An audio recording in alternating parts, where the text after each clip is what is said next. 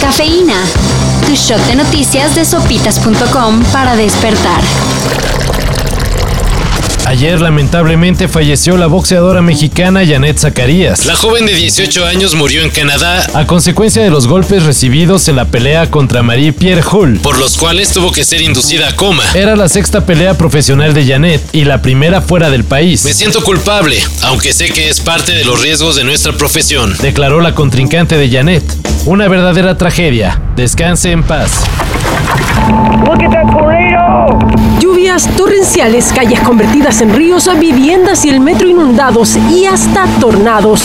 Las intensas lluvias registradas en Estados Unidos a causa de los coletazos del huracán Aida dejaron no solo inundaciones históricas, también un saldo de más de 40 muertos y datorias de emergencia en Nueva York y Nueva Jersey. ¿Todo eso solo por las lluvias? Bueno, las escenas que recordaron a la película El día después de mañana no solo deben atribuirse a las inclemencias climatológicas. Según las autoridades de la ciudad de Nueva York, mucho se debió a la basura amontonada por décadas en rejillas y respiradores del metro y las calles. Además de que la infraestructura ya no da para superar los continuos latigazos de la naturaleza.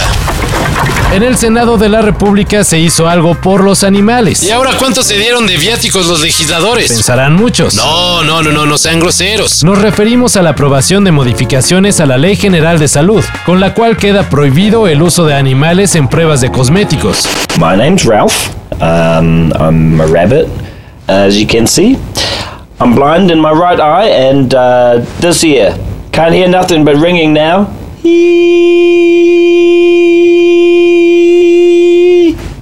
Yeah, it's annoying, isn't it?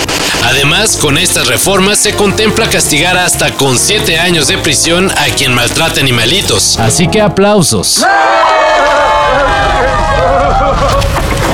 Luego de un descanso de 40 años, ABBA regresa con nueva música.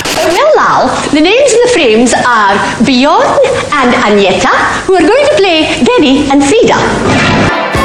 Sí, la banda sueca está de vuelta con nuevo material. Dos canciones que ya pueden escucharse y un disco completo que se estrenará el 5 de noviembre. ¿Y ya? Pues no. Los creadores de genialidades pop como Dancing Queen, Waterloo y Fernando ofrecerán un concierto único el 27 de mayo del 2022. Será una completa innovación, ya que en el show aparecerán versiones digitales y completamente rejuvenecidas de Agneta, Björn, Benny y Annie Fried, sus avatares.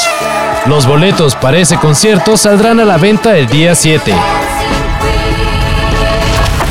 Supieron del partido español de ultraderecha que hace unas semanas aseguró que España liberó a Tenochtitlán del régimen sanguinario y de terror de los aztecas? Pues bueno, Santiago Abascal, el presidente de dicho partido, el Vox, visitó nuestro país para firmar la llamada Carta de Madrid, en la cual se compromete a que los españoles vendrán otra vez a liberarnos, pero ahora del comunismo tentáculos llegan hasta España, hasta el mismísimo gobierno.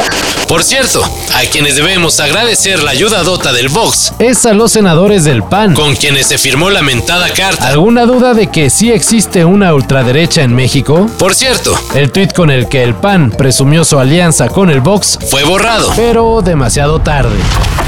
este Para eso y mayor información en sopitas.com. Cafeína. Cafeína.